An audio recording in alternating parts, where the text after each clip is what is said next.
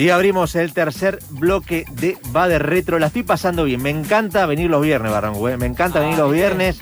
Me encanta. Hasta ahora, el programa hasta ahora salió para utilizar una expresión retro. Pipí cucú. Pipí cucú. Claro que sí, claro gusta- que sí. Me gusta porque estamos así, estamos como en sintonía. Estamos en la pomada. Estamos en la pomada, exactamente, exactamente. Bueno, y ahora llegó un momento que me encanta. Uno de los momentos que más disfrutamos de este va de retro de este 2021, este va de retro modelo 2021, porque llegó el momento de la columna de cine clásico de Sergio Armando.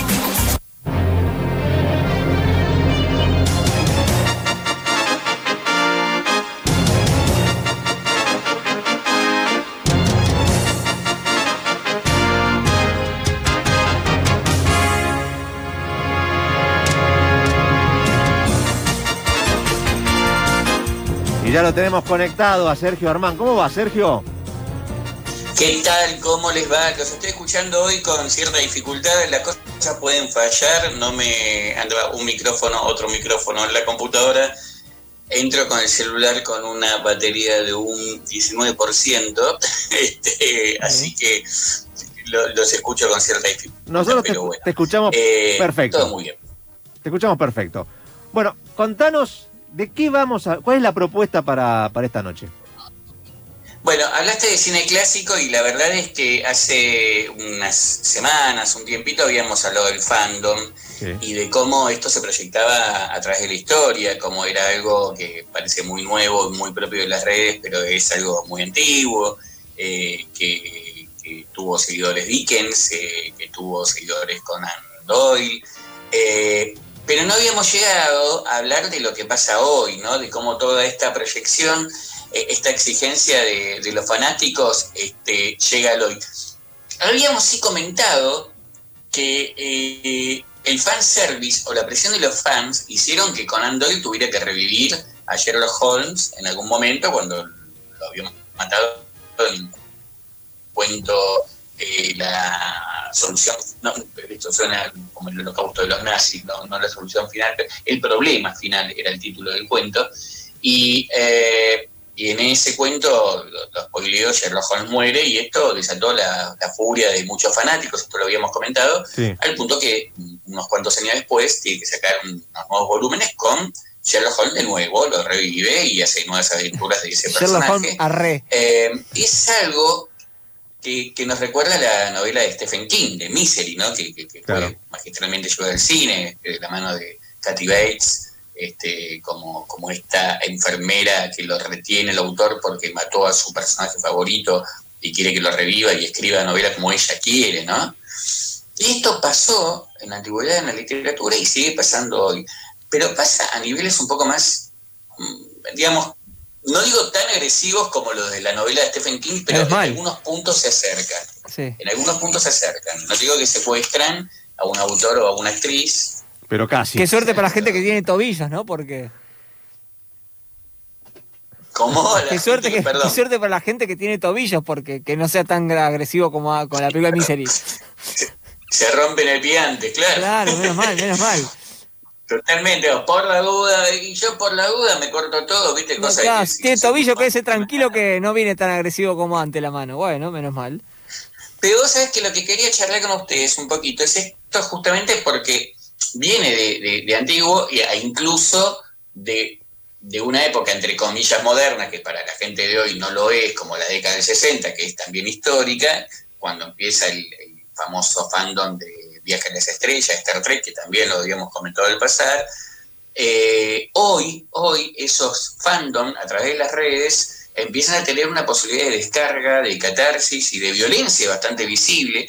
No en todos los casos, no en todos los grupos, no, en el caso de todos los de todas las franquicias, pero en el caso de Marvel, de DC o de Star Trek, eh, aparecen, eh, digamos, manifestaciones muy, muy violentas, en las que además, como tenés la posibilidad de entrar en grupos donde, bueno, vos sos un argentino, tenés un español, tenés un colombiano, tenés un ecuatoriano, los insultos van en distintos formatos y nadie entiende que el otro está insultando, lo que es muy divertido, hasta que algunos se aviva, eh, y hasta se politizan eh, las redes. Esto es interesante porque hablamos, creo que lo habíamos comentado hace poco, hablamos de la grieta acá, bueno, hay grietas de otro tipo. Eh, los, los fanáticos en las redes definen, deciden, eh, determinan si algo es canónico o no. Se da mucho en el caso de Star Trek. Una serie que no les gusta porque se aparta mucho de, de, digamos, de la tradición que viene manejando, o las películas nuevas, las que llevó adelante Jim Abrams, que, es quien también se encargó de la nueva trilogía de, Star Wars cuando Lucasfilm lo compró Disney. Eh, muchos dicen, no, eso no es canónico, no es canon. Es como si decís eh, alguna de James Bond, que hay un par de películas que no son canónicas, que se hicieron por fuera de la franquicia, eh, pero el fandom lo determina más allá de lo que deciden los estudios. Empieza a ser como una verdad instalada, más allá de la decisión oficial de los estudios. Esto es algo que, así como es interesante, se vuelve un poquito, insisto, eh, digamos, tenés que pensar si vas a entrar en un grupo de fans para intercambiar, porque te puede ligar una piña cibernética de una. Es tremendo lo, lo que se vive, es muy fuerte. Pero me parece que es más, em, no, no, sé si preocupante, pero sí da para reflexión, es lo que a nosotros nos gusta del cine, de la historieta y de las series, es disfrutar y es que nos sorprendan un poco, ¿no? Que nos cuenten una historia, que nos sacudan, que nos seduzcan, que nos lleven a un lugar donde a lo mejor no, no, esperábamos llegar. Y esto se está perdiendo eh, justamente desde las intervenciones de, ciertas conductas de algunos fandoms en las redes. Digo esto para separar un poquito la paja del trigo, porque como siempre decimos, nosotros somos fanáticos de muchas cosas. Este, más allá de, cierta objetividad que habría que tener en esta columna, somos fanáticos de muchas cosas eh, y aparecen varias cosas. Una muy reciente, muy reciente, fue con eh, la finalización de la serie Supergirl, que, estuvo en televisión, estuvo también en la plataforma de Netflix. Creo que la, temporada final todavía no se estrenó en Netflix. Y esto que voy a decir puede llegar a tener algunos spoilers, aviso. Spoiler eh, alert, ojo, ojaldre. Y que ignoro quién la vio y quién no la vio. Pero bueno, la, la cuestión es que el fandom estuvo muy presente con una posible pareja que se iba generando entre Cara Danvers, que es Supergirl, en, en su faceta, digamos, no superheroica, Civil, y eh, Luthor, que nada menos que, nada más ni nada menos que la hermana del ex Luthor, pero que aquí, bueno, va entre el bien y el mal, y entre la sospecha del bien y el mal, es interesante lo que hicieron con ese personaje, pero sigue generando un amor entre los dos personajes que pasaba de una amistad un amor que iba un poquito más allá. Y eh, Aquí viene el spoiler, si quieren tapense en los oídos. Eh, la gente estaba esperando que esta pareja se consumara en el final de, la serie, que se declarara el amor, y es algo que en la emisión no se vio. Se habla de una versión censurada, eh, cortada en la edición, donde había un beso entre los dos personajes. Hay tanta manipulación de las imágenes, tanto Photoshop, de que uno nunca va a saber realmente si esto existió, pero sí se habla, y esto es interesante, eh, el colectivo, eh, lo digo en castellano, LGTB, no me sale la pronunciación en inglés, eh, marcó un término que se llama algo así como queerbaiting, que es histeriquear a la audiencia interesada, por ejemplo, en la formación de esta pareja, o interesada, o que sigue la propuesta de la diversidad desde una ficción, eh, y que después no se consume, que te, que te pelotudeen con eso, hablando mal y pronto, y que después no se consume. Eso generó una furia general y, algo que es difícil, digamos, no sé si tiene un antecedente que salte un estudio, que salte la Warner a pelearse con los fanáticos, haciendo declaraciones oficiales para contestarle a los fanáticos. Esto antes pasaba entre los rockeros y los fans. Pero es una cosa muy rara de ver que una corporación se enfrente a los fanáticos. Es algo que recuerdo que pasó, no me acuerdo si con Nirvana, cuando le hizo un juicio a los que se bajaban los temas musicales por. Eh, no me acuerdo el nombre de uno de los primeros eh, programas de intercambio P2P. Eh, creo que era Napster. Eh, y, y, la banda se enfrentó a sus fanáticos haciendo el juicio porque están bajando ilegalmente sus canciones. Cosas que, no tienen un antecedente. Cuando pasa eso significa que el público está empezando a ganar terreno. Si tienen que salir a pelearse. ¿Cómo? Perdón. Digo, cuando, cuando tiene una corporación que salía a pelear, a remangarse, a pelearse al barro, significa que la gente está ganando terreno. Te estás agarrando con la gente que te está haciendo ganar la plata, tal cual, tal cual. Este, bueno, esto viene por un lado. Es interesante de todos modos porque tiene que ver con la manipulación y con cierta demagogia en las prácticas de los estudios. Eh, pero otra que llega un poquito más lejos, y después vamos a dejar eh, al final de todo el bordecito para un nuevo tema que me parece que merece que lo trabajemos, lo, habíamos, habíamos flirteado con el tema, habíamos ahí eh, calentado previamente, pero no habíamos entrado del todo en el tema, que es el de la, el de la, cultura de la cancelación. En sí, claro, sí, sí, película, vamos, a otro día, pero una de las cosas que más saltó hace poco fue, a ver, dos, dos. Por un lado, eh, con El Hombre Araña, con la película El Hombre Araña que se, está por estrenar, falta muy poquito, y claro, como ya las producciones te tienen recontra acostumbrados a los multiversos, a los universos paralelos, DC lo hizo justamente con Crisis en las Tierras Infinitas, que es una, historieta que existe previamente, y bueno, entre Supergirl, eh, Flash, Arrow y Batwoman, creo que eh, conformaba esas, esas series vos tenías apariciones de el Flash del actor, no me acuerdo de memoria, eh, Grant Gustin, que es el que hace el Flash en la televisión, y el de Ezra Miller, que es el que hace el Flash en las películas de la Liga de la Justicia y ahora en su película en solitario. Te aparecían los dos actores eh, encontrándose un Flash con el otro y era algo muy divertido.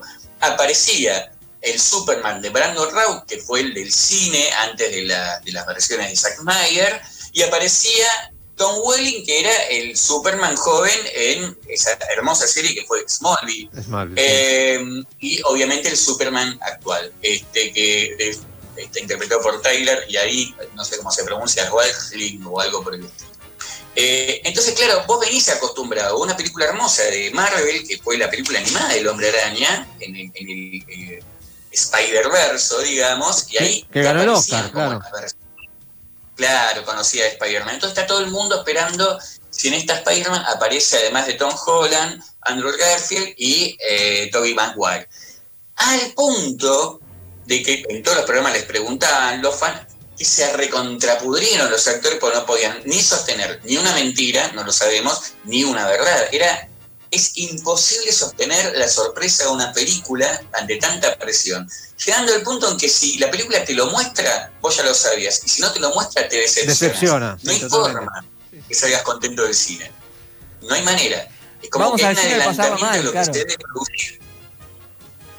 Es muy loco. es muy loco. Es muy loco. Eh, hay notas y notas y notas sobre el tema y se filtró una foto que se filtró, que es una foto armada. Aparte esa cosa, eso de, filtrar la foto, llega un momento que decís, pará, déjame, déjame algo de expectativa, porque me está filtrando un montón de cosas. Y llega un momento que ya sé quién está, quién no está, y medio como que aguantó un toque, porque no me deja la sorpresa.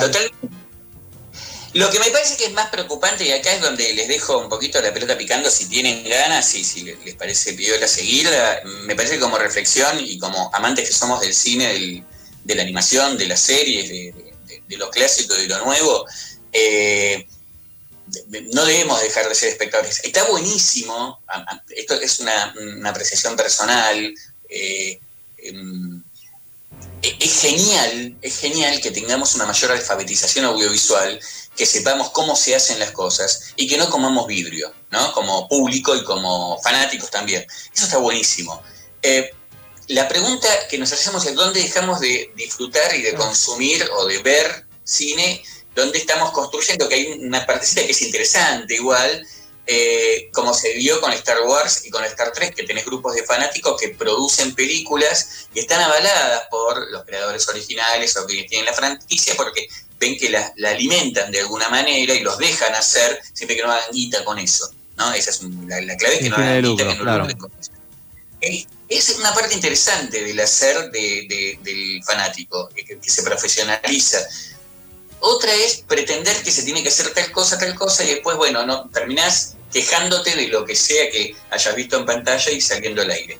Pero lo que es más preocupante es esta cuestión que se determina eh, el, fanatismo tóxico, eh, que es más de ataque, que es más de violencia directa, no porque te guste o no te guste la película, sino porque no te gusta un personaje y por ende el actor o la actriz. Y esto pasó con la nueva trilogía de La Guerra de las Galaxias de Star Wars, ya la producida por Disney, con la segunda de esas películas, donde eh, una de las actrices que, aparece, es Kelly Tran, que hacía el personaje de Rose, no gustó.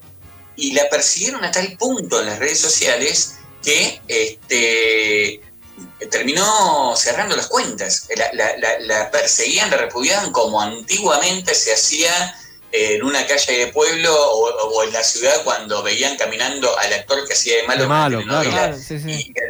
canalla, intrigante, eh, usando esos términos. Fresco le decía, eh, claro. Claro, pero yo creo que el actor en esa época lo disfrutaba, porque diga, bueno, se lo están creyendo.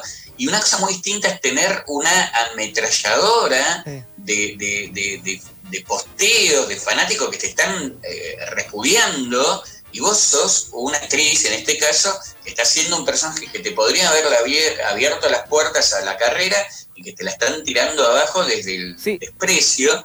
De alguna manera, muy, de alguna manera, de alguna manera esto existió siempre. Pasa que ahora con las redes sociales como que se magnifica mucho más. Claro, antes eran 10 personas por ahí que te gritaban en la calle y ahora son miles y miles que te están posteando todo el tiempo. ahí se complica. Lo tenés potenciado, lo tenés potenciado. Y la cuestión es que eh, el actor, por más celebridad que, pueda ser, eh, eh, cuántas historias tenemos de mal manejo de justamente de la celebridad o de la fama porque no podés atajar esa reacción y porque no, no dejas de ser una persona, un ser humano. Este, ¿Cuánto podés aguantar de esa presión? la protagonista de Star Wars, que pasaba un poco lo mismo, decía, che, ¿cómo se siente la bronca de la gente? Qué triste que es esto con la tercera película.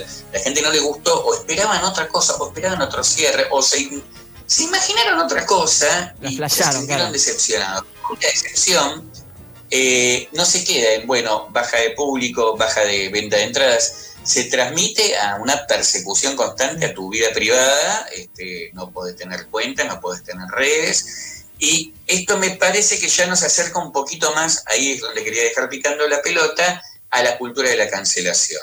Eh, el, caso que tiene que ver con The Mandalorian es el de Gina Carano, que es la actriz que eh, en su vida privada o, en su vida pública, pero personal, se manifestó a, eh, favor de corrientes derechistas, muy, muy, gorilas, muy fachas, y obviamente eso generó reacción en la gente. Y acá creo que también hay mucho para analizar, porque cuando se trata del caso de, un abusador, de un caso de violación, y la gente se le anda en contra y no quiere ver, como pasó con Kevin Spacey, y uno puede sentir que hay algo de, también de justicia social en algún punto, eh, es interesante para plantearlo y pensarlo, pero otra muy distinta es, bueno, cuando el personaje no te gusta, que es el caso que hablamos de Star Wars, y otra es cuando las ideas políticas de la actriz no te gustan y entonces lo cancelas. Y acá yo me paro en un lugar donde a veces, desde lo personal me pasa, digo, este tipo no tendría que tener micrófono, le sale un poco la, cosa facha. Si vos este, estás, eh, digamos, validando el holocausto nazi y, obvio, vas a ser cancelado. Creo que el grueso de la gente dice que no tuve, va a decir pero no deja de ser, digamos, en este caso es muy marcado. Ahora, si va más para el republicanismo o, a los demócratas, que es el bipartidismo norteamericano, eh, o acá va para el lado del pasa, está pasando, este, o va para el lado este, peroncho, hay que decirlo así, y también tenés un poco esto. Entonces, la pregunta del millón es, bueno, a ver, ¿qué, qué, qué suelo estamos pisando? Porque da la sensación de que ahí es donde se politiza más la gente, eh, es interesante y, empieza, viste, a atravesar eh, lo cultural, eh, la ficción, lo cinematográfico, y yo siempre digo que nada, nada de la producción cultural está exento de lo político. Es imposible pensar nada fuera de la política. No habría Star Wars, no habría Star Trek, con, respecto a los contenidos. Pero las reacciones sociales en estos ámbitos son interesantes para analizar, ¿no? Pero la cultura de cancelación me parece que merece otro capítulo para poder pensarlo, reflexionarlo y, ver cómo nos interpela, porque también nos, define a ver dónde estamos parados. ¿sí? Totalmente, totalmente de acuerdo. Y la dejamos picando, la dejamos picando para volver a para retomar este tema eh, cuando a vos te parezca y, y hablar. No la dejes picando mucho a ver si a los fans les gusta, porque por ahí te dice, che, picó demasiado esto. este, guarda. Pero... No se olviden que no se olviden que seguimos abiertos a los pedidos, los de ustedes, con respecto a los temas que quieren tocar. Fanservice, sí, claro. Las, cosas que han quedado en el tintero y, bueno, abierto a la gente, obvio. Acá hacemos lo que los fanáticos digan. Acá, acá, hacemos fanservice, claro, claramente. Hacemos, hacemos fanservice acá. Yo, pido disculpas abiertamente. Escucho muy mal hoy. Escucho muy mal. Pero bueno. No te hagas problema porque aparte salió espectacular. Un placer como siempre para mí. Te mandamos un abrazo, Sergio. Bueno, bueno. Nos estamos hablando. Un abrazo gigante a todos. ¿eh? Nos vemos prontito.